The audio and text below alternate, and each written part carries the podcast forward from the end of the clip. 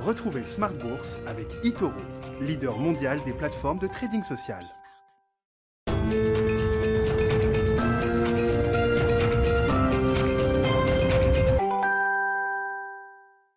Et c'est reparti pour Smart Bourse, votre double dose quotidienne de marché en direct sur Bismart chaque jour à la mi-journée 12h30 13h et en fin de journée la grande édition pendant une heure à partir de 17h. Au sommaire de cette grande édition des marchés qui euh, consolident, des marchés actions euh, en Europe en fin de séance qui sont en baisse d'environ 1%, moins 1% notamment pour le CAC 40 qui retombe sous les 6600 points dans une zone technique importante autour de 6580 points. On revient sur les points bas qu'on avait connus lors du trou d'air d'il y a euh, un mois, mi-août avec à nouveau le secteur du luxe qui pèse lourd et c'est un signe des temps.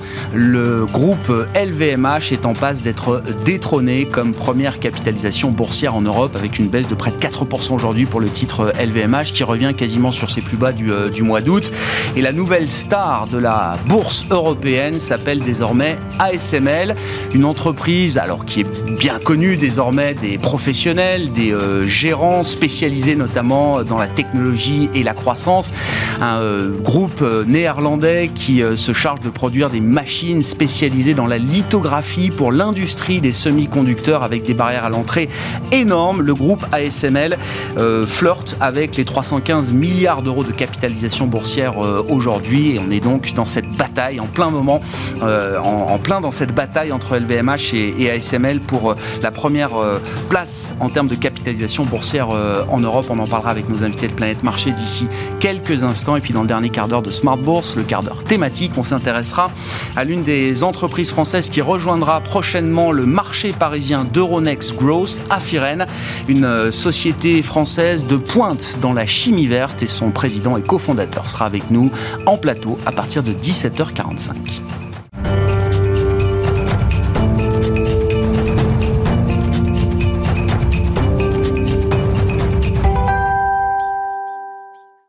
Consolidation qui se poursuit donc sur les marchés européens en fin de séance avec une petite accélération à la baisse pour les indices. Le résumé de cette journée de bourse est avec Alix Nguyen.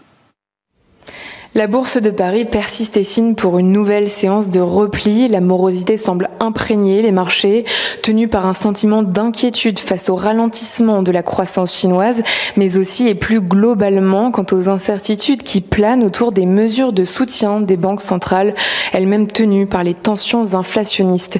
Quelques données nous parviennent aujourd'hui. Aux États-Unis, l'indice Empire Manufacturing de la Fed de New York indique un rebond surprise de l'activité manufacturière en septembre L'indice s'établit ainsi à 34,3 points après 18,3 en août.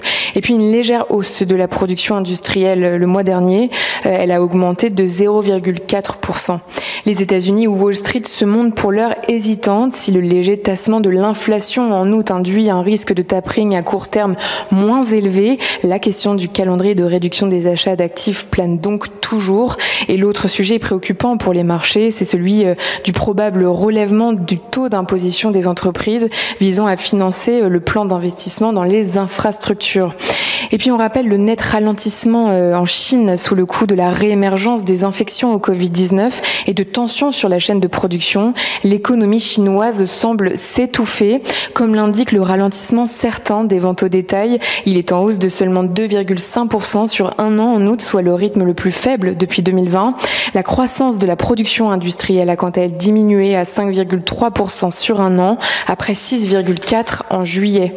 Et puis une grosse affaire en Chine, celle de China Evergrande. Les autorités de Pékin ont averti plusieurs grandes banques du pays que le groupe ne pourrait pas honorer les intérêts dus le 20 septembre sur un emprunt. Une nouvelle qui ne fait qu'amplifier les craintes d'une crise de liquidité de ce qui n'est autre que le numéro 2 chinois de l'immobilier. La fermeté des valeurs pétrolières n'aura pas suffi à contrer la morosité des marchés. Le secteur du luxe poursuit sa chute. LVMH et Kering perdent respectivement plus de 3% et également exposé à l'Asie, JC Deco abandonne plus de 6%. Aux États-Unis, Microsoft annonce un programme de rachat de ses propres actions pour un montant pouvant atteindre 60 milliards de dollars. Euh, le tout corrélé à une hausse de 11% du dividende trimestriel versé aux actionnaires. La biotech Nous apprend que l'administration américaine est sur le point de commander 1,4 million de doses supplémentaires de son traitement contre le Covid-19, soit un total de près de 3 millions. L'action progresse de plus de 1%. Et on termine avec l'agenda. Demain aux États-Unis, en dehors des traditionnelles inscriptions hebdomadaires au chômage et des stocks des entreprises en juillet, nous surveillerons l'évolution des ventes au détail en août. Tendance, mon ami, c'est chaque jour dans Smart Bourse à 12h30 et à 17h avec Alix Nguyen sur Bismart.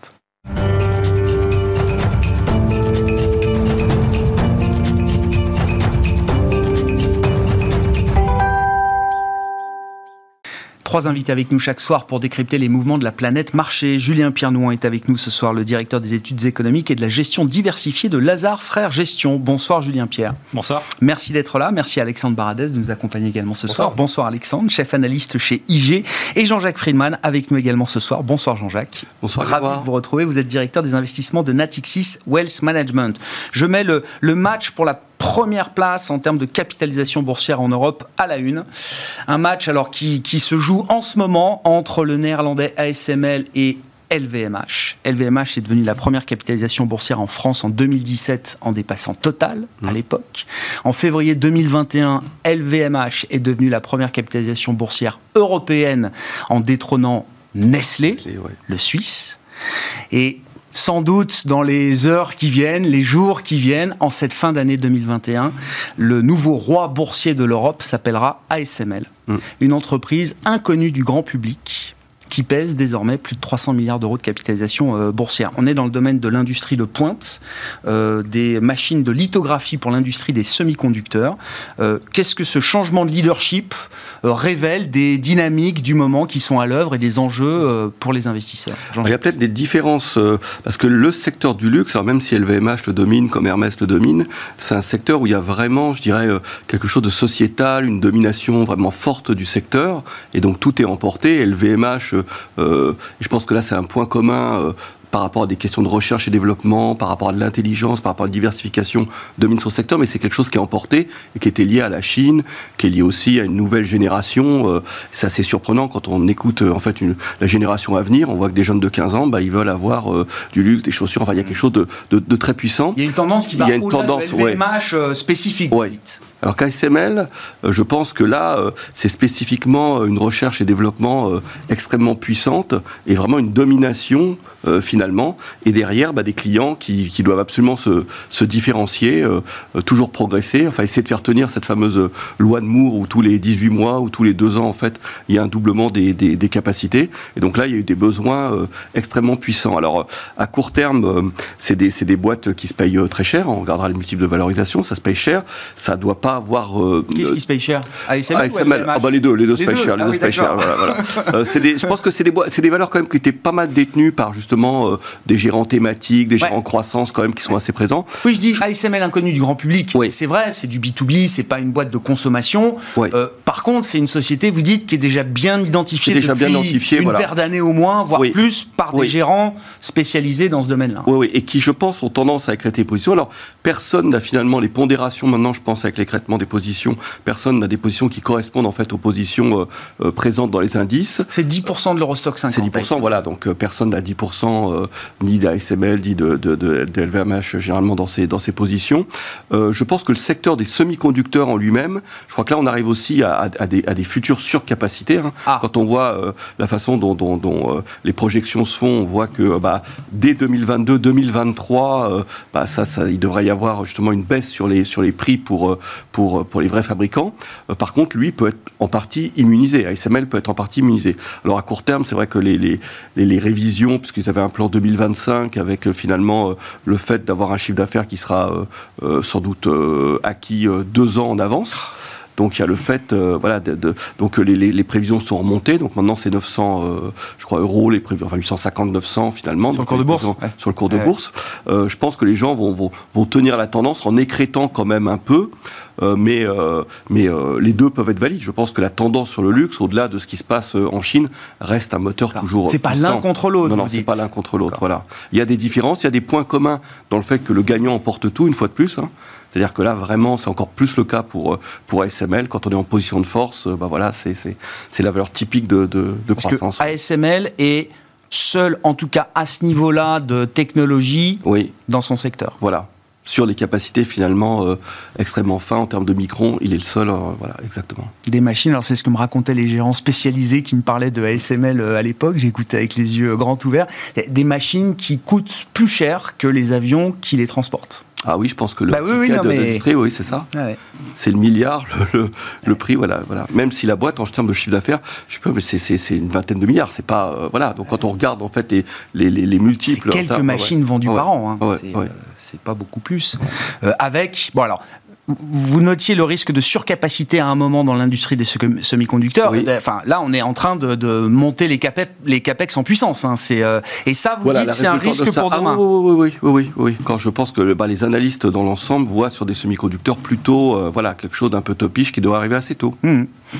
Julien Pierre, qu'est-ce que ça vous inspire Alors voilà, le luxe euh, séculaire, euh, LVMH, et puis le retour de, j'allais dire, presque la bonne vieille tech. ASML, c'est une boîte jeune, hein, c'est 1984 la, la, la création euh, d'A- d'ASML, mais voilà, on est dans l'industrie avant tout, dans la hard tech. C'est pas les GAFAM, c'est pas la plateforme Internet, euh, etc. Oui, sans doute. Et, sans doute, ce sont plutôt ces entreprises qui seront les, grands gagnants euh, de la tendance séculaire, de, de tout ce qui est digitalisation. Parce que aujourd'hui, euh, ASML est incontournable pour fabriquer toutes ces puces qu'on euh, qu'on aura bientôt euh, dans euh, quasiment tous euh, les produits qu'on peut, euh, qu'on peut acheter. Euh, c'est une, société qui a euh, une position stratégique.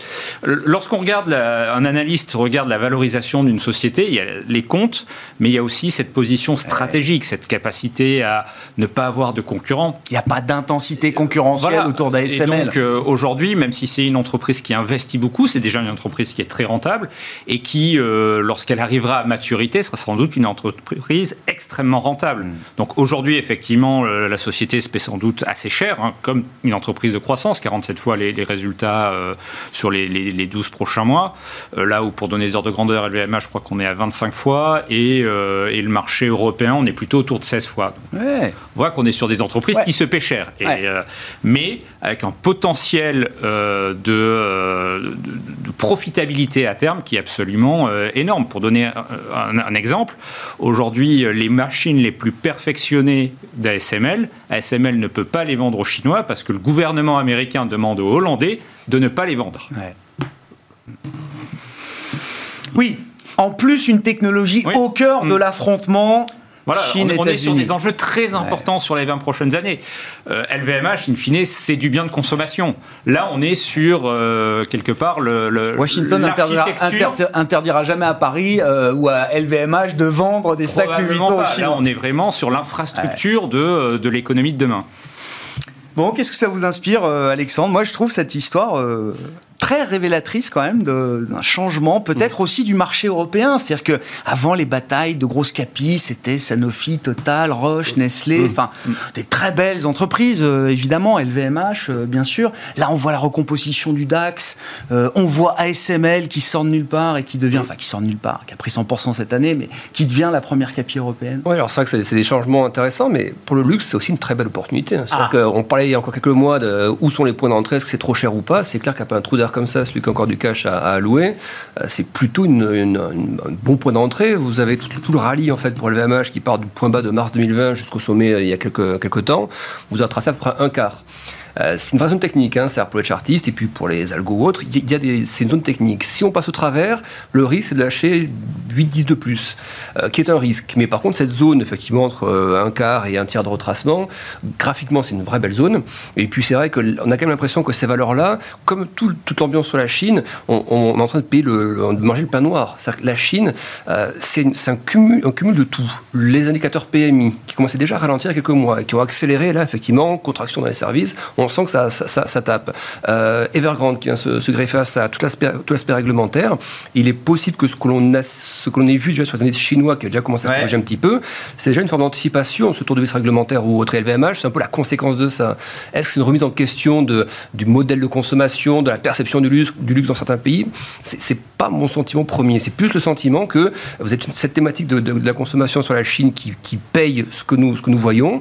Euh, Après, pour que ça aille beaucoup plus bas, il faudrait que ça aille beaucoup plus mal en Chine, en fait. C'est un mhm. peu ça le thème. Et on a l'impression quand même que là, les autorités peuvent pas non plus aller trop loin. C'est vrai que Evergrande, c'est peut-être le l'élément. Si effectivement défaut est, un, peu mal organisé par les autorités chinoises, ça peut taper un peu plus bas sur une phase un peu paniquante. Mais je vois pas, un, je vois pas un crash. Je vois, ça pas fait des mois qu'on en parle d'Evergrande. Exactement. Je, sais que ça fait les gros titres aujourd'hui, que c'est énorme, 300 milliards d'engagement, qu'il y aura des défauts sur certains. Mais ça fait des mois qu'on en parle. Ça, ça peut pas être systémique. Pas, systémique parce que effectivement, Lehman c'était la sidération, c'était le jour au lendemain. Euh, Evergrande c'est tout mm. sauf bah l'inattendu. Donc euh, euh, au pire, effectivement, je vois si vous êtes sur un support et qu'il y a ce qu'on n'attend pas forcément, c'est un tour de vis encore plus fort de la Chine, ça va basculer un peu à la baisse, mais ça pourrait être une espèce de bear trap et après on repart. Donc ce serait plus effectivement soit plateau maintenant et ça vaut le coup, soit un bear trap et on redémarre, mais ça semble être quand même une opportunité euh, de rentrer à moyen terme.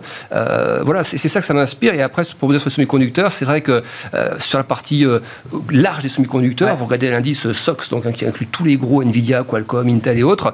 C'est vrai que la trajectoire, le graphique parle. Hein, si vous voulez, c'était très vertical toute l'année 2020. 2021, la pente est un peu moins, un peu moins Et là, on a une espèce de biseau, un peu d'essoufflement, c'est-à-dire qu'on oscille, on consolide un peu en biseau haussier comme si tout était déjà bien consommé en fait, hein, en termes d'information. Ceux qui ont joué probablement les semi-conducteurs, anticiper les effets embouteillage au niveau mondial. Donc c'est ça aussi qui a, qui a fait que en amont, les valeurs sont un peu tendues. Maintenant, c'est dans les prix.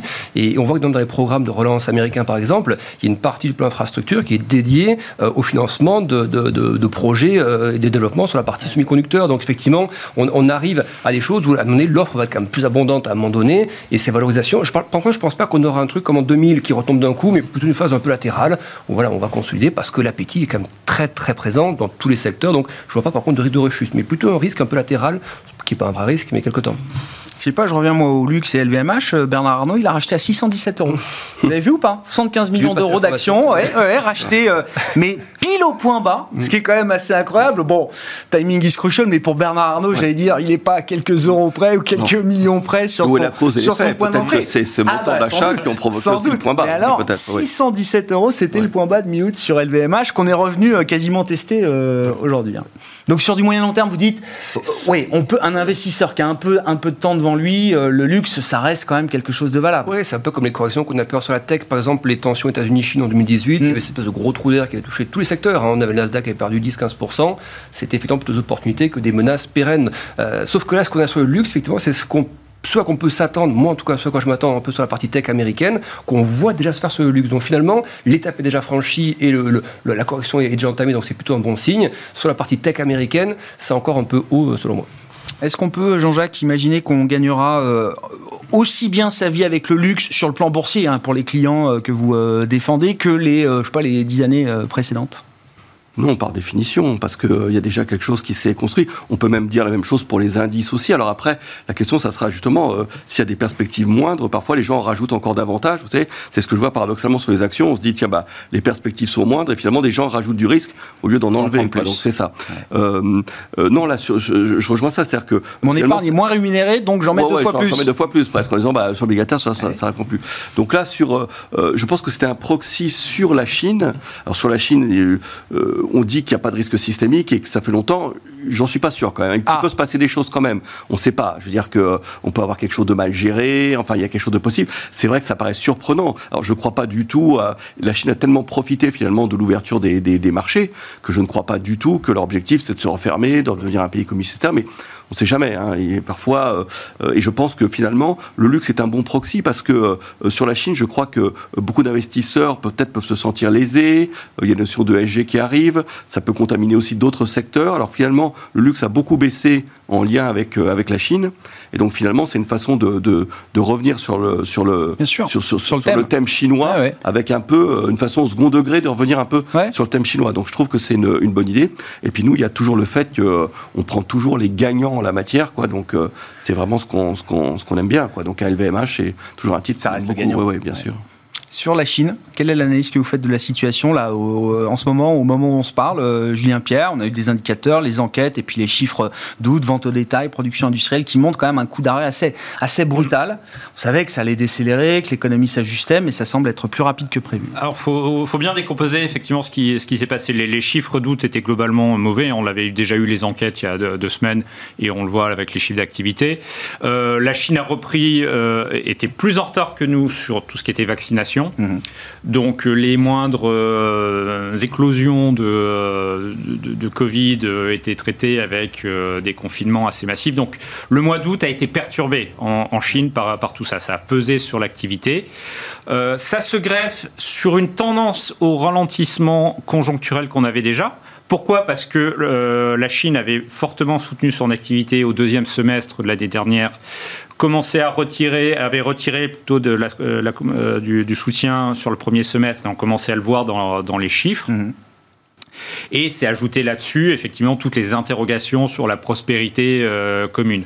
Après, on reste en Chine, donc on reste avec un pays qui, pour nous, a toujours un objectif de croissance à moyen terme relativement élevé, pilote sa croissance, donc avec ses effets un peu de, de coup de frein, coup d'accélération sur le pilotage de, mmh. euh, de, la croissance, et où, euh, pour ce qui est d'Evergrande, euh, on a déjà eu des histoires comme ça. On a eu Handbang, on a eu HNA, fin des années 80. Warhong. Oui. Ouais, ouais, et, euh, aussi. Et, on sait que voilà, tout ça se fait, euh, ça reste du crédit en grande partie domestique.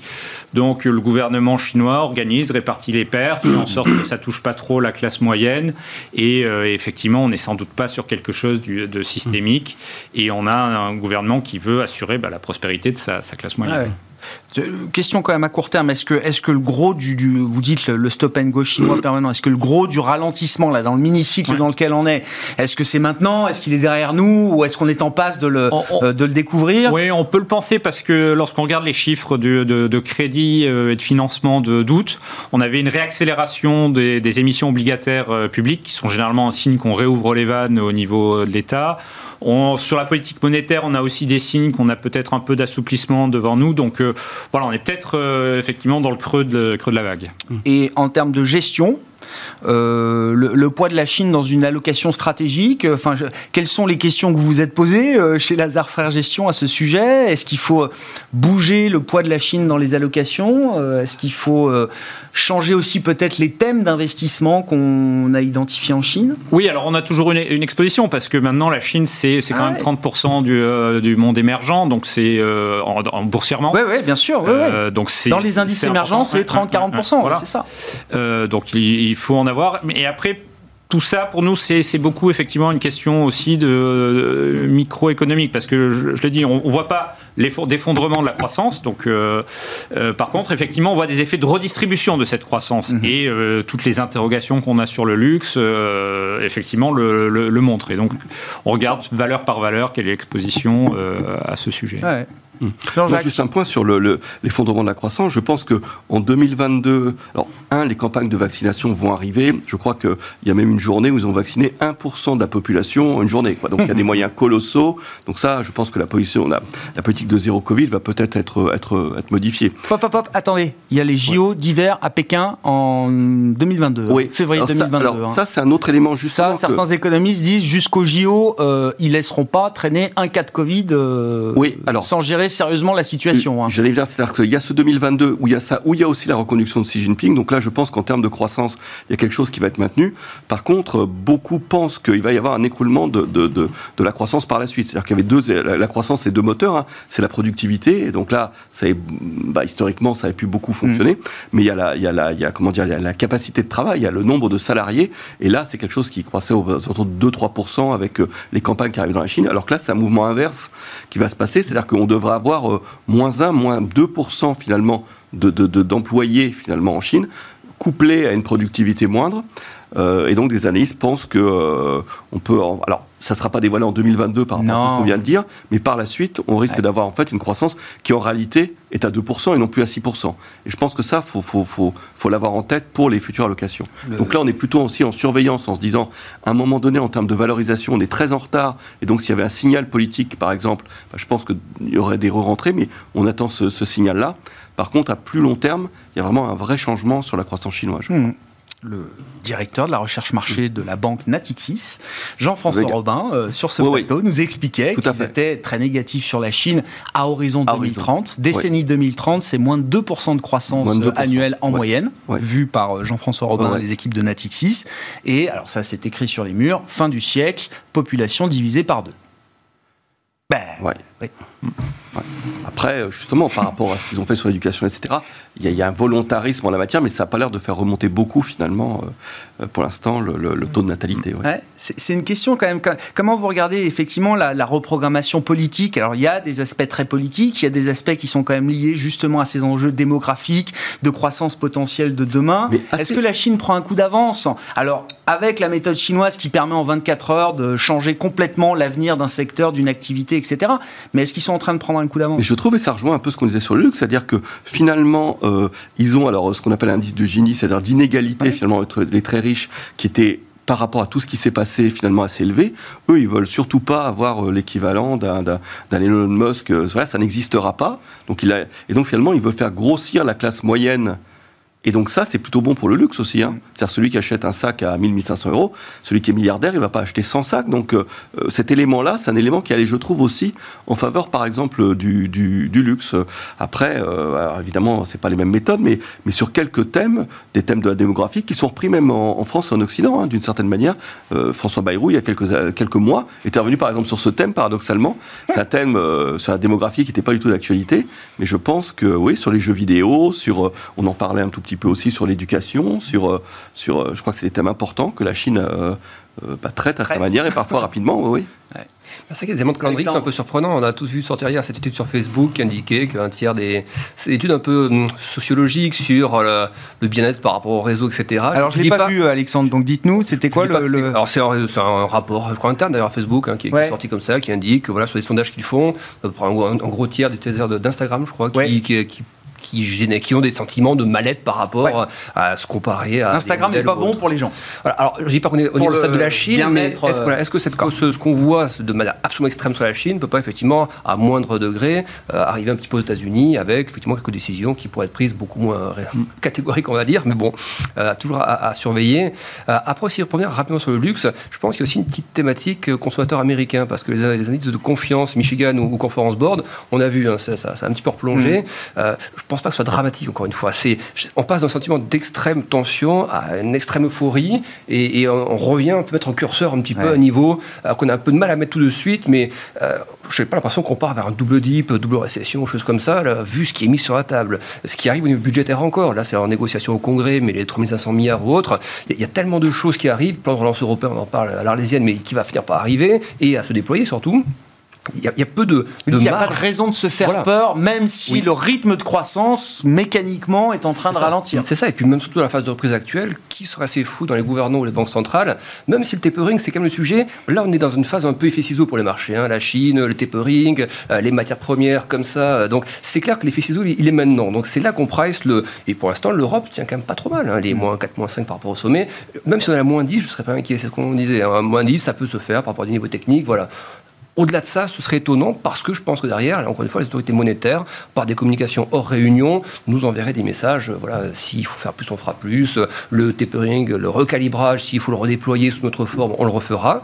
Mais c'est la phase actuelle qui est effectivement plus dangereuse et qui s'exprime un peu sur l'Europe à, sa juste, mesure qui, selon moi, s'exprime un peu moins, elle devrait s'exprimer un peu plus sur certaines valeurs américaines qui sont quand même nettement tendues. Et, on voit qu'il commence à avoir quelques interrogations sur le niveau des, tips aux États-Unis. Un tips 10 ans à moins, qui était à moins 2 ou moins 12, qui est revenu à moins. Enfin, ça les paraît... obligations indexées sur l'inflation. Voilà, sur l'inflation. Quand vous voyez, et là, c'est vrai, vrai, que le thème, là, on voit qu'il accélère vraiment ces derniers jours, c'est l'énergie, euh, les prix de l'électricité, ouais. même l'uranium. Vous pouvez aujourd'hui, euh, vous achetez l'uranium, voilà, plus sur l'uranium. Enfin, vous avez tout, tout, le gaz naturel plus haut depuis 2015. On, on, est, on est sur le thème inflation, énergie. On sait le poids de l'énergie dans la, la composition des indices de prix. Donc ça, ça va pas dans le sens. Et à la fin, on se dit qu'on ne peut pas avoir des banques centrales qui surréagissent parce que euh, elle, elle, leur, elle, leur, domaine, c'est la demande en fait. Mm, mm. C'est pas parce qu'il y a un embouteillage mondial ou qu'est-ce que, que ferait une hausse de taux par rapport à ça? Si ce n'est effectivement, mm. euh, j'ai pas hausse de taux, mais que ferait un tapering trop rapide par rapport à ça? Ça n'aurait pas d'effet, sauf à entraîner effectivement une baisse de l'appétit parce qu'on a des craintes, et du coup effectivement les matières premières baisseraient, mais on serait à ce moment-là nous en récession. Donc il y a ce risque-là en fait, et, mais les banques centrales peuvent pas faire comme s'il n'y avait rien non plus. Voilà. Donc c'est ça qu'on essaie d'évaluer comme risque, et je trouve que par rapport à ça, du coup les valeurs de croissance très sensibles au taux, et hier on a peut-être eu un petit virage on verra dans les jours qui viennent, mais l'inflation américaine qui s'est un petit peu tassée, ouais. léger, hein, ouais. le marché le consensus était inférieur. Donc, on savait, pardon, on savait que ce serait un peu moins bon. Ça a été un peu en dessous du consensus. C'est ça qui fait qu'on a des taux, euh, disons, qui sont partis forts. Mais le marché s'attendait quand même à un tassement, c'est-à-dire qu'il ne découvre pas le tassement d'inflation. On a vu en pré-market euh, les, les techs qui sont partis à la hausse, et puis derrière, elles ont abandonné leur, terrain de jeu. Alors que cette relation. Même avec des taux, qui baissent. Voilà. Et c'est ça, c'était le gros thème du marché, très très bien joué, très corrélé depuis le début de l'année. Hier, sur une journée, ça s'est pas fait. Donc, est-ce que c'est un signe mmh. qu'effectivement, commence à arriver un, un, peu de saturation sur la, le, gimmick euh, tech par rapport au taux bas Peut-être. Mmh. Sur euh, bah, l'inflation américaine, quand même, si, c'était, oui, c'est le sujet du, mmh. euh, du moment. Euh, début de décélération de l'inflation Covid. Est-ce que vous achetez, voilà, donc on dit la, la team transitoire a marqué un but là dans ce match sur l'inflation. Est-ce que le pic est passé? Et si oui, à quel rythme et jusqu'où on peut voir une, un radoucissement de l'inflation aux États-Unis en l'occurrence? Effectivement, le chiffre a, a provoqué une, une, baisse des taux, alors que lorsqu'on regarde en détail, qu'est-ce qui a baissé? Comme euh, catégorie de prix, toutes celles qui sont liées au, au Covid. Et donc, euh, on a eu, euh, en fait, donc c'est le, le, prix des, du, voy du, voyage, mmh. de l'hôtellerie, euh, les voitures d'occasion qui avaient fortement augmenté. Et nous, on s'est amusé à recalculer un, une inflation sous-jacente hors ces catégories. Ouais. Et l'accélération est toujours là. Donc, euh, nous, on pense effectivement que c'est vraiment la question fondamentale des marchés sur euh, les prochains mois l'inflation et, euh, et d'entre les, les, les, la probabilité et on pense que le marché sous-estime clairement la probabilité d'un scénario d'inflation euh, un peu durable. Et alors c'est quoi les postes euh, dans votre mesure d'inflation là euh, pondérée, coût pondéré, je sais pas comment vous la calculez, mais c'est quoi les postes d'inflation qui continuent de soutenir la tendance si on met de côté ben, les items euh, Covid ou reopening En fait, c'est un peu tout. Hein. Il, y a, ouais. il, y a, je crois 300 prix, ouais, 300 catégories de prix. Et si vous reprenez par exemple la, la, la, fête de Cleveland calcule une mesure aussi où on enlève les, les variations les plus, les plus extrêmes. les plus extrêmes. Et les deux derniers mois, donc euh, juillet et août, on était sur des niveaux inconnus depuis le début des années euh, 90. Donc, euh, et au-delà même de la variation des prix actuels, pour nous, la question, elle est dans ce qui se passe sur le marché du travail américain aujourd'hui. Et on voit, euh, on a eu les semaines dernières une enquête Jols, on voyait qu'en mm. juillet, malgré un million de créations d'emplois, on avait un million d'offres d'emploi en plus. Supplémentaires, ouais. Donc ça veut dire que voilà, il se passe quelque chose.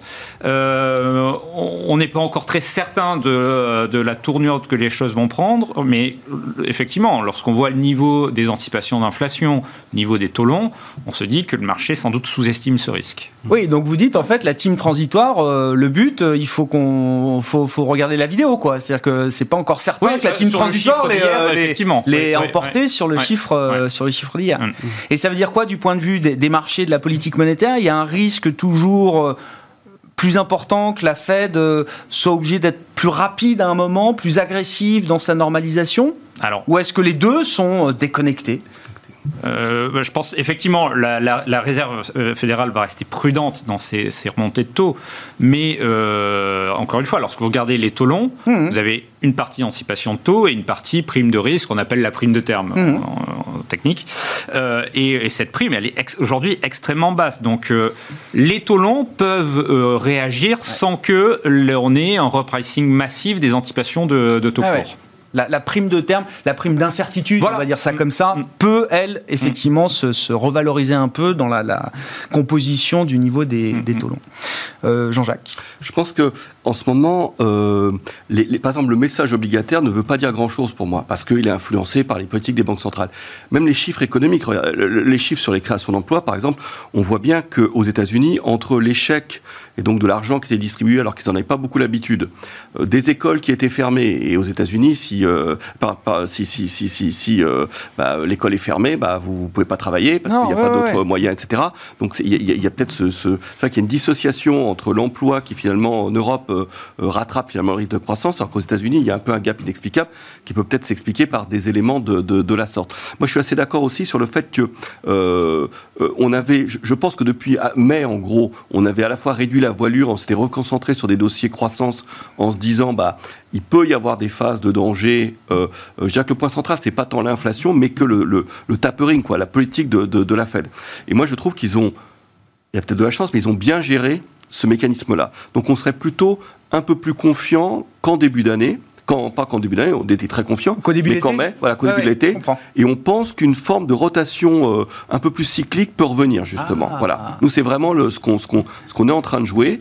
Ce qu'on Euh, a vu cet été, le schéma voilà. Goldilocks, Ce qu'on a les vraiment taux joué, voilà. la croissance On a réduit la re- voilure, on- le dessus. on- vous dites, on- voilà. euh, c'est pas le schéma qu'il faut avoir en tête peut-être pour les prochains mois. Je pense que euh, bah, déjà ce- ce- ce- cette, parenthèse value c'est totalement refermé et là Ah oui, on a oui, une égalité là. Donc je pense qu'on On peut fera les revenir. scores le 9 novembre 2021 parce que ça sera un an après an. l'annonce de l'efficacité des, euh, des premiers euh, vaccins. Ouais, On- on- euh, la value fera au mieux jeu égal avec Ouais, la partie croissance. Alors qu'on n'est pas du tout gérant value à la base, mais on retrouve des dossiers justement cycliques. On aime bien des dossiers dans les matériaux, dans la construction, dans l'automobile. vous voyez, on, reprend ce type de dossier justement. Euh, et, et- et- et quant à l'inflation, peut-être, nous, on a plutôt un scénario quand même où, où- où- où la bosse d'inflation, on croit que c'est quand même le, le- le- le scénario et qu'il va y avoir vraiment des chiffres qui vont vraiment décélérer fortement en 2022. hein. Mais pour revenir quoi? À 2% ou pour euh, s'installer un petit cran au-dessus de... Parce que 2 et 3%, oui, ça paraît pas grand-chose, mais ça, ça fait une différence quand même. euh, Ce qu'il va y avoir, je Pour les pense, banques de- centrales, pour les intervenants alors, de marché. Oui, sauf que peut-être les banques centrales, fondamentalement, ils vont maintenir des taux d'intérêt réels négatifs Ouais. parce qu'il n'y a pas d'autres substituts. Donc, moi, je me dis, euh, finalement, c'est toujours le politique là. C'est, je veux dire, c'est un peu comme au sortir de guerre où on a des taux d'intérêt réels très négatifs. Donc là, je crois qu'on va absolument maintenir ça. Mm. Et même s'il y avait un peu plus d'inflation, on croit que ça, que le pic d'inflation est passé, ça va rester à un niveau peut-être un peu plus élevé, mais que finalement, sur les taux d'intérêt, on parle même de positif tapering à l'heure actuelle. C'est ça le surprenant. C'est-à-dire que, et, et je pense que le marché, dovish. Ouais, pas de- ouais. Et c'est pour ça que le marché était bloqué, parce que comme toujours, il y a des bonnes et des mauvaises nouvelles. Alors, les bonnes nouvelles, c'est les marges des boîtes, hein, qui peuvent justifier les niveaux actuels, parce que euh, les boîtes, les résultats des BPA sur le stock ont pris 15% par rapport à 2019. Donc, alors que les, que le niveau d'activité est parvenu à un niveau, on se demande pourquoi. Peut-être que c'est parce qu'on ne peut pas développer des projets en interne et que euh, finalement, il y a moins de dépenses, mais, mais, mais il y a quand même ces marges qui peuvent justifier les, niveaux actuels. Donc, ça, c'est- favorable. Et puis, euh, voilà, on voit quand même quelques éléments euh, positifs qui nous permettent de revenir sur un peu plus de cyclicité dans les, dans les portefeuilles, oui. Et qu'on est en train de faire là, là, là, actuellement. ouais. Alexandre, j'a- j'attendais la, la clôture du CAC, hein, 6583 points pour le CAC 40 cash, donc euh, 6580 autour, là, c'est zone technique euh, importante. Oui. Euh, et l'idée que les 7000 points sont toujours un objectif qu'on peut avoir. Ah oui, non, mais je... Complètement, mais même, au- même le dépasser, ça, Même le au-delà. 7000, c'est un point de passage en fait. C'est c'est vraiment pas un sommet. On peut le travailler un peu parce que les algos, toujours pareil, des côté un peu psychologique, mais prenons des indices qui ne sont pas le cas, qui, sont peu représentatifs, enfin, qui pas peu représentatifs, mais qui, qui sont graphiquement très représentatifs par contre. L'Eurostock 50, des bottoms, une zone de range 2015-2020 qu'on casse brièvement par le bas sur l'accident Covid. C'est un accident Mhm. en fait, un accident et on repart. On sort par le haut du range. Il n'y a, quasiment aucune chance de sortir par le bas de ce range. Donc au pire, on le réintègre un peu et puis ça continue vers les sommets précédents et qui sont sur des niveaux bien supérieurs. Donc euh, le MIB italien, c'est notre gros pari depuis des mois. Il, il- il marche plutôt bien et je vois pas pourquoi il s'arrêterait euh, avec le, des taux qui vont se stabiliser. On déjà les, les spreads qui ont fini de, de- de se resserrer, Italie, Allemagne ou autre. C'est c'est pas mauvais. Je dis pas par rapport au risque, mais par rapport au fait que les taux baissent plus, c'est plutôt favorable au secteur bancaire italien. Il y a des réformes en Italie. Enfin, tout ce on a déjà parlé, et ça, ça reste positif. Je suis tout à fait d'accord sur le- la question de la Mhm. cyclicité qui va continuer d'être jouée par, par le marché. Les investisseurs européens étant moins sensibles à la thématique croissance devraient en bénéficier, c'est ce qu'ils nous ont montré au premier semestre. Donc oui, il n'y a, pas de... euh, et, et ça, par rapport à l'inflation, c'est vrai qu'on on verrait bien un scénario en, en racine carrée un peu inversé. hein. C'est-à-dire que vous avez un pic et vous retombez un petit peu, mais après avec une espèce de plateau. C'est-à-dire qu'il n'y a pas vraiment le, une forme de A Ouais. comme ça, vous restez parce qu'on voit que les salaires progressent. hein. Regardez le dernier rapport sur l'emploi et vous regardez les quatre derniers ou quatre, cinq derniers rapports aux États-Unis, on voit sur les deux derniers mois une vraie accélération du salaire horaire moyen. Euh, et parce qu'effectivement, il y a des problèmes de, de matching entre les, les besoins des et le niveau de formation de, de- la, main-d'œuvre disponible. Et puis sur la question de, la, de, cette, de, ce marché du travail, effectivement, il y a toujours les chiffres euh, bruts, euh, niveau d'emploi pré-Covid et niveau actuel, toujours ces, ces 6-7 millions qu'il faut récupérer. Mais on voit que dans le taux de participation, une classe qui, est, qui, a, qui, a, qui, a, qui a, je dis pas déserté, mais Ah, bah, des gens marché, qui sont partis à la retraite. bien voilà. sûr, bien sûr, et et bien sûr. sont partis Parce que leur Tout patrimoine financier bah. s'est amélioré, immobilier aussi, qu'ils ont eu le confort de partir un ou deux ans avant. Et ça, bah, ça ne se remplace pas du jour au lendemain. C'est-à-dire qu'il y a quand même de- des besoins de, à remplacer. Puis comme c'est des seniors avec un niveau de connaissance, c'est ça aussi le matching hein, qui se fait peut-être pas forcément. Donc, euh, et puis le, le- ce record des, des JOLTS par rapport. la Fed, effectivement, a, son mandat d'inflation est largement rempli. Le marché de l'emploi, il est. euh, pas loin d'être du tout. Donc, euh, et en plus, qu'on a, on a vu la BCE réagir aussi. C'est que la BCE, finalement, a un peu coupé l'herbe sous les pieds. Christine Lagarde, même si on a trouvé son discours peut-être un petit peu ennuyeux, elle a quand même dit des choses. Elle a donné un calendrier, quatrième trimestre, elle a parlé, elle a employé des mots que même Jérôme Paul n'avait pas réussi à employer à Jackson Hole. Donc on a un peu cette impression qu'il est, il est un peu en retard par rapport à la BCE, aurait dû parler après euh, mm. C'est Paul qui aurait dû fixer les limites, enfin le cadre de son tapering, et la BCE ensuite par rapport au décalage inflation et croissance. Là, c'est pardon, la BCE qui agit la première. Donc, l'image que Powell est un peu en retard se, durcit, donc il va devoir, je pense, là vraiment. Non, j'ai durci. il ouais, mais on n'a pas l'idée quand même que la BCE est plus euh, au quiche que la Fed euh, aujourd'hui. Elle a été précise. il, y a, eu un, il y a eu un calendrier. On va ralentir le rythme des achats, mais on va mmh. dépenser toute l'enveloppe du PEP et après le 31 mars 2022, on continuera d'acheter 40, 50, 60 milliards par mois mm. et pendant des trimestres peut-être. Il, fallait, commencer à le dire, c'est-à-dire qu'il fallait dire on va faire un ring quatrième trimestre. Elle a été quand même. Elle ne peut pas le dire parce qu'elle n'a pas le consensus pour le dire, mais. Non, mais elle a quand même dit. Moi, je trouve qu'elle a été finalement pas imprécise. Elle a été euh, délivré le message que, le marché devait attendre d'elle, alors que Jackson Hole nous a laissé un peu notre fin par rapport à des éléments de calendrier ou de montant, euh, et donc voilà, le sentiment, c'est que la BCE a fait un peu le job avant la Fed, ce qui normalement aurait dû être un peu l'inverse. Bon, pour conclure avec vous, Julien Pierre, je ne sais pas s'il y a des commentaires, des remarques sur ce qu'on a dit. Et puis en termes de gestion, euh, voilà, est-ce que remettre un peu de cycle ou garder un peu de cycle d'ailleurs dans les portefeuilles, est-ce que c'est toujours une bonne idée en cette rentrée? Alors que voilà, on a quand même des, points d'inflexion sur la croissance, euh, sur les politiques monétaires, budgétaires aussi, euh, si mm. on a les horizons 2022 en tête oui, bah nous on conserve effectivement une, bonne exposition à la, aux thématiques cycliques, euh, value, euh, et, euh, et, dans nos portefeuilles diversifiés, on a toujours cette protection contre une remontée des taux américains via certains outils de sensibilité négative. Et par contre, ce qu'on a fait récemment, c'est de réduire un petit peu, euh, écréter les positions sur les actifs euh, risqués, donc les actions. Pas beaucoup, hein, mmh. euh, mais et un petit peu sur le crédit aussi, parce que on est, voilà, on voit les anticipations des marchés sur ces questions d'inflation on voit ce qui se passe dans l'économie réelle. Il y a cette déconnexion euh, qui, qui, nous invite à un peu de prudence. Oui, c'est-à-dire qu'à un moment, il faudra quand même que résoudre un peu la quadrature. S'il y a une hausse des, prix des matières premières, ce que disent toutes les entreprises, mm. c'est qu'elles ont l'intention de répercuter euh, effectivement. Est-ce qu'à un moment, quand même, ça mord pas sur les marges des entreprises? Et à ce moment-là, est-ce que le consensus des euh, prévisions bénéficiaires pour 2022, qui est encore visiblement très bien orienté, est-ce qu'il n'y a pas un sujet de ce point de vue-là, d'une certaine manière? Et le, niveau des, des taux longs. Euh, est-ce que, euh, avec, dans un monde où euh, l'inflation américaine, qui a été effectivement entre 1,5 et 2 pendant 5 ans, se met à 2,5, est-ce que, est-ce, qu'on doit, est-ce que les taux longs doivent rester aussi bas? Hmm. Et sur la zone euro, pour conclure là-dessus, Julien Pierre, eh, eh, la BCE n'est pas en train de faire un tapering ou en tout cas de, jusqu'à extinction de son, ses achats d'actifs. Très modéré de ses achats. Effectivement, on pense que la l'ensemble. La, la, Fed, on sait qu'elle va à zéro sur les achats. La, Fed va très probablement d'ici la fin de l'année annoncer euh, la, réduction progressive de ses achats. On a même des bruits comme quoi ça pourrait être plus rapide que les fameux 15 milliards par mois euh, ah évoqués. Il euh, ne bah, faut pas oublier qu'aux États-Unis, on a des prix de l'immobilier qui progressent de quasiment 20% sur un an. Oui, bien sûr. Donc, euh, Ce qu'on n'a pas vu encore d'ailleurs dans les chiffres d'inflation, hein. c'est-à-dire que les, loyers ou équivalents loyers sont encore une progression très très faible parce qu'il y a un lag, un voilà, décalage il y a toujours un effet un peu retard entre euh, les prix de l'immobilier et les loyers dans, euh, dans, le, dans, les chiffres d'inflation. Mais la BCE continuera d'acheter en 2022. Oui, la, BCE va utiliser une question. non, la, BCE va utiliser l'intégralité du programme PEP et très probablement après on aura quelque chose d'autre à définir. Euh, et euh, pour, pour, continuer d'aider euh, d'aider les pays européens. On n'est pas dans, tout à fait dans la même situation hein, d'un point de vue conjoncturel aux États-Unis. Non, non, les États-Unis sont revenus sur les niveaux de PIB en crise et, ont bien l'ambition de revenir sur la tendance et même au-delà de la tendance pré-Covid. En zone euro, ce sont des perspectives pour l'instant qui paraissent très lointaines. Merci beaucoup, euh, messieurs. Merci d'avoir été les invités de Planète Marché ce soir. Jean-Jacques Friedman, directeur des investissements de Natixis Wealth Management, Julien Piernouan, directeur des études économiques et de la gestion diversifiée de Lazare Frères Gestion, et Alexandre Baradez, chef analyste chez IG.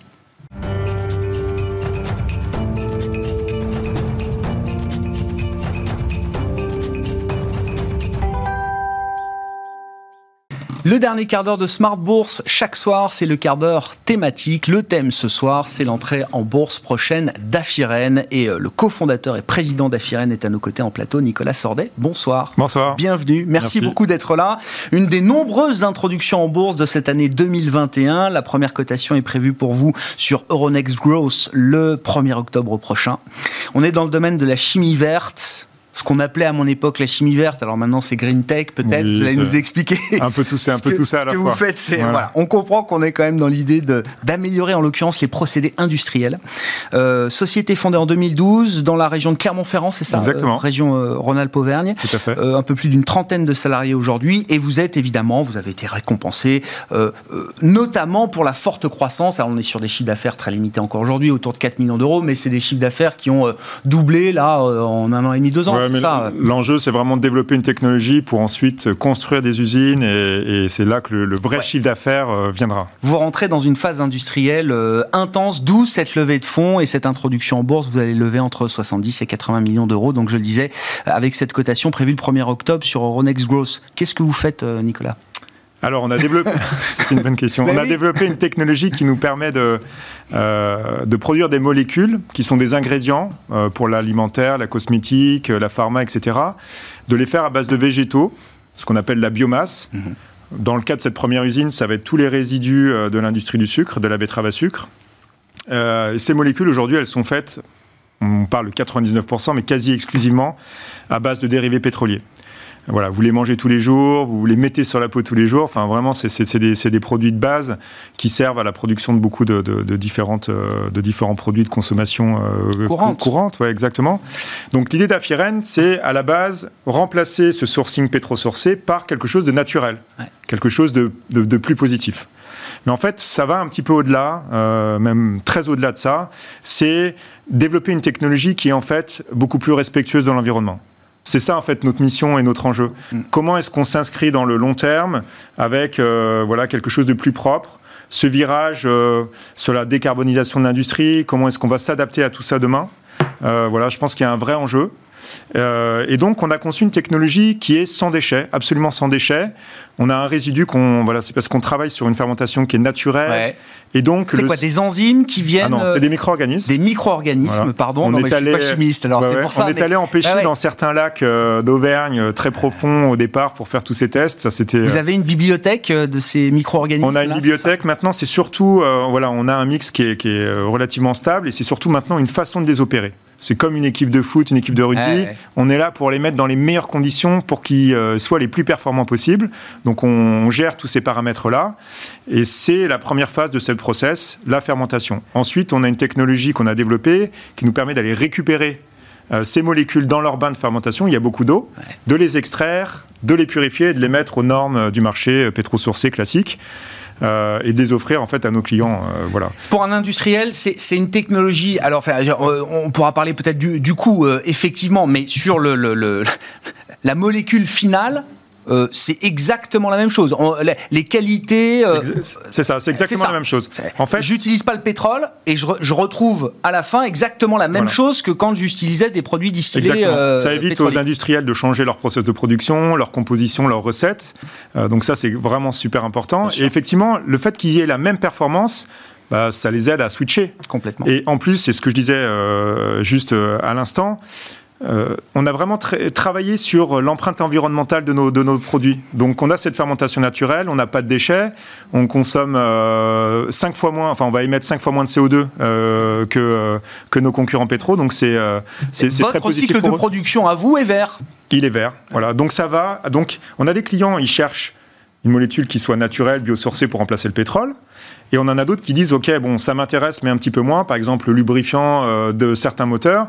Ils vont nous dire, moi, ce qui m'intéresse, c'est comment est-ce que je peux réduire mes émissions de CO2. C'est ça mon enjeu. Ouais. Et en fait, avec cette technologie qui a été pensée pour ça, eh ben, on est capable d'adresser tout ça, toute cette demande-là, avec la même performance. Mm. Donc pourquoi est-ce qu'ils ne viendraient pas euh, nous voir, sachant qu'en plus, on est compétitif en termes de prix? Alors ça, c'est la clé. Ça, vous l'êtes aujourd'hui, d'ores et déjà, euh, parce que là, vous rentrez dans une phase industrielle. Il faut construire des usines de production. Hein, c'est l'enjeu, j'imagine, pour vous euh, dans les, les prochaines années, enfin les prochains trimestres et les prochaines années. Exactement. Euh, en termes de coûts, à la sortie, vous dites, on est au coût du marché, on est compétitif par rapport au marché On actuel. exactement. On s'est beaucoup nourri de beaucoup de startups, mais aussi de gros projets, que ce soit en France, en Europe, aux États-Unis, qui ont eu des difficultés, soit par la complexité de leur technologie, soit, et d'ailleurs c'est souvent lié, en fait, par leur compétitivité. Mhm. On a toujours considéré qu'il fallait être compétitif pour rentrer sur le marché. Une fois qu'on est là, le biosourcé, le naturel, etc., c'est une porte d'entrée, mais une fois qu'on est là, on peut le valoriser, on peut chercher d'autres types d'applications et, leur, app- et apporter à nos clients quelque chose de différent. Mais évidemment, l'objectif, c'est quand même de, de le valoriser au mieux. Mais, mais il faut être compétitif, ça c'est vraiment primordial. Et la technologie, on l'a pensée comme ça, simple, efficace, facile à porter à l'échelle industrielle, compétitive, et elle est compétitive parce qu'elle est respectueuse de l'environnement. Ouais. Euh, quand vous êtes industriel, si vous avez des, déchets à traiter, des choses comme ça, ça coûte très vite de l'argent. Euh, nous, on va, on revalorise tout dans le, dans, dans le process de production, voilà, et c'est ça qui fait notre spécificité. C'est euh, des barrières à l'entrée importantes que vous avez pu construire à travers des, des brevets euh, ou autres. Il y a une intensité concurrentielle euh, importante dans les domaines que vous, euh, que vous, a- vous adressez. Alors, on a protégé ça de deux façons. Nos micro-organismes qui viennent dégrader cette matière Ouais. première végétale, ils sont naturels. Elles sont naturelles. Donc, ça, c'est du savoir-faire. Et ensuite, on a des brevets sur toute euh, la, partie aval de notre euh, process de production qui est très spécifique, Mhm. mais qui est basé sur des technologies qui existent à l'échelle industrielle. Voilà, pour passer à cette échelle euh, de, de- de l'usine, il faut minimiser les risques. Et donc, ça nous permet d'avoir une bonne appréhension des risques, euh, des coûts euh, de construction, euh, mais aussi euh, des coûts de production, puisque c'est, voilà, c'est, j'allais dire, toutes ces technologies existent. On a les datas des, fourni- des fournisseurs. Donc ça, c'est très important. Et puis ensuite, c'est effectivement la performance de notre de notre fermentation qui Bien nous sûr. permet d'être d'être les premiers et les plus en avance aujourd'hui à l'échelle mondiale. Nos concurrents aujourd'hui sont euh, 99,5% pétro-sourcés. Ouais. Et votre enjeu, donc, c'est désormais de disposer d'un outil de production. Euh, Il y, a, il y a un site identifié qui est d'ailleurs peut-être en cours de Voilà, développement euh, en Moselle, c'est ça Exactement. euh, Alors, on a un site en Moselle qui est aujourd'hui totalement financé, qui est en fin de construction. D'accord. C'est un peu plus de D'accord. 60 millions de- d'euros d'investissement. C'est financé. On a financé, voilà, on est en ligne d'ailleurs avec ce qu'on avait prévu en termes de délai, et aussi le coût de construction, ce Mm. qui est quand même pendant une période Covid, euh, je pense une belle performance. challenge, un oui, beau bien sûr. challenge, exactement. Et l'idée maintenant, c'est, euh, voilà, cette usine, elle va rentrer en production euh, à la fin du Q1 de l'année prochaine. D'accord. On a sécurisé l'approvisionnement, on a sécurisé 60% du chiffre d'affaires à long terme. Ça représente un total de plus de 150 millions d'euros de demandes qui sont déjà et de chiffre d'affaires qui est déjà sécurisé Ouais. sur des contrats forts, long terme, avec des acteurs majeurs euh, de cette industrie. Donc maintenant, l'idée, bon, évidemment, c'est de la construire, de la mettre en, en route, et- mais c'est tout de suite préparer les suivantes, parce qu'on discute avec des clients qui cherchent nos produits et on leur dit, bah, ce sera dans trois ans. Donc 70 à 80 millions d'euros, hein, c'est l'argent que vous allez lever pour euh, développer, faire grossir cet outil industriel. Il faut que vous soyez au plus proche des. euh, alors en l'occurrence, c'est c'est de la, la, la biomasse, c'est de- des c'est déchets, résidu- résidus de betteraves sucrières, c'est ça Exactement. Euh, donc c'est plus de la biomasse alimentaire comme ça pouvait être euh, il y a quelques Ça, c'est années. très hein. important aussi. C'est hein. c'est fini, c'est Ouais. non alimentaire maintenant. C'est non Ça, ça ne alimentaire. prive personne en termes d'alimentation et de, et, et de nutrition. Il faut que vous soyez dans les sites de production de betteraves euh, sucrières. Alors pas obligatoirement, mais il faut être quand même proche de cette Ouais. matière première. C'est des volumes importants, donc c'est pour ça qu'on est vraiment au cœur de cette euh, de ce bassin de production entre la France euh, et l'Allemagne. Donc ça c'est primordial.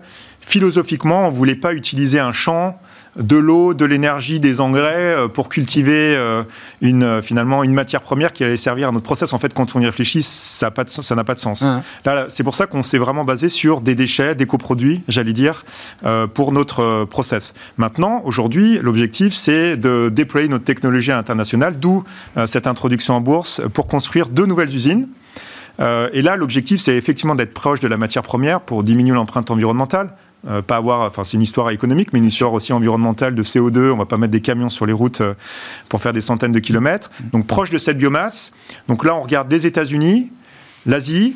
Et notre technologie est spécifique parce qu'elle nous permet d'utiliser beaucoup de types de biomasses différentes, beaucoup de types de, de- de- de déchets ou de coproduits, de différentes industries euh, à travers le monde, ce qui nous permet de nous adapter localement à une matière première, euh, à son climat, Ouais. hein, parce qu'en Asie du Sud-Est, dans l'hémisphère sud, c'est pas le même climat, donc on n'a pas de, de betterave à sucre, plutôt de la canne à sucre, par exemple. Mhm. Donc voilà, tout a été pensé pour un développement international euh, et prendre, prendre le lead sur ces marchés-là. Et l'objectif, hein, jouer, parce que bon, là, vous dites le chiffre d'affaires du moment, c'est pas l'objectif, mais c'est 2027. Voilà, l'horizon de temps que vous donnez aux investisseurs à qui vous parlez aujourd'hui, 2027, 150 millions d'euros de chiffre d'affaires. Exactement, c'est l'objectif. Et... Oui, oui, non, non, mais c'est et, c'est un plan de marche qui passe par des contrats d'approvisionnement de long terme, c'est ce que vous disiez. Exactement, comme on l'a fait pour cette usine-là, euh, et comme on le fera probablement pour les pour les suivantes. Euh, voilà, c'est comme ça qu'on a développé Afiren, avec en étant à la fois ambitieux mais précautionneux. Aujourd'hui, on a toujours rempli nos objectifs. Voilà, alors on dit ça avec beaucoup d'humilité, c'est une de mmh. nos valeurs parce que les projets industriels, c'est jamais simple, mais voilà, on n'est pas là pour survendre notre projet, on est là pour déployer quelque chose euh, qui a du sens euh, et puis de respecter nos engagements. Vous venez du monde de la finance euh, au départ, je crois, Nicolas, c'est ce que vous m'avez dit juste avant l'interview. Euh, comment se passe l'opération de levée de fonds Là, vous êtes en plein roadshow. J'ai vu qu'il y avait déjà pas mal d'engagements qui avaient été, euh, qui avaient été sécurisés auprès bah, voilà, BPI France, Mirova, Sofinova Industriel Biotech, Crédit Agricole Centre France Développement. Bah, écoutez, ça se passe très bien. Ouais. ça se passe très bien. On a effectivement quatre investisseurs de renom euh, qui ont déjà souscrit euh, à hauteur de 50% euh, du montant des fonds recherchés dans le cadre de cette opération. Alors il faut savoir qu'il y en a certains, et d'ailleurs je tenais à les remercier pour leur engagement vraiment à nos côtés, certains qui sont des, des actionnaires historiques qui nous connaissent depuis très longtemps, qui ont vu notre évolution, euh, qui savent exactement où on en est euh, et qui croient en ce qu'on est en train de développer. Et puis des nouveaux, euh, donc ça c'est le cas de Sophie Nova, qui était vraiment un des leaders sur ce type de, de, secteur, et de Crédit Agricole Centre France. Et puis certains qui sont plus nouveaux, BPI France, même si aujourd'hui on a, on a travaillé avec eux sur cette première usine, et puis le fonds Mirova qui est quand même un, une référence en termes d'investissement ESG. Voilà, donc des gens qui nous connaissent bien, euh, qui partagent euh, nos valeurs et surtout qui partagent euh, et qui connaissent bien les, activités et les thématiques qu'on cherche à développer. Merci beaucoup Nicolas Sordet d'être venu nous parler d'Afiren. Vous en êtes le cofondateur et président Afiren qui est donc en pleine levée de fonds en vue de son introduction en bourse. Je le disais, le 1er octobre sur Euronext Growth, ce sera le jour de la première cotation avec une levée de fonds qui pourrait atteindre jusqu'à 80 millions d'euros. Ainsi se termine Smart Bourse ce soir. On se retrouve demain en direct à 12h30 sur Bismart.